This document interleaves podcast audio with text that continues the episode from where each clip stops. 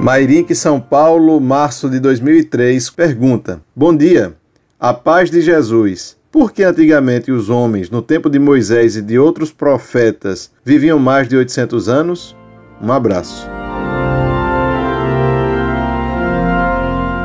Prezado, salve Maria. A Sagrada Escritura nos conta que os primeiros homens viviam muito mais do que nós. Após o pecado que causou o dilúvio, Deus reduziu a vida humana para 120 anos. Nos Salmos está escrito que a vida humana normalmente chega aos 70 anos. Que fiz agora? Logo, a morte então não está muito longe de mim, mas Deus ajudando, farei todos os meus esforços para permanecer por aqui, respondendo cartas e atacando os inimigos de Deus. Há uma lei da natureza que se chama a lei da degradação da energia e que é a segunda lei da termodinâmica. Por essa lei, há sempre uma decadência da qualidade energética. Isso teria como consequência também uma diminuição da vida humana. De qualquer modo, o texto da Sagrada Escritura, que merece toda a nossa fé, afirma que os primeiros homens eram mais longevos que nós. E bendito seja Deus que deu a eles mais vida que a nós, o que permitiu que a humanidade se propagasse e nós pudéssemos viver hoje entre a poluição moral e o assassinato, neste terceiro milênio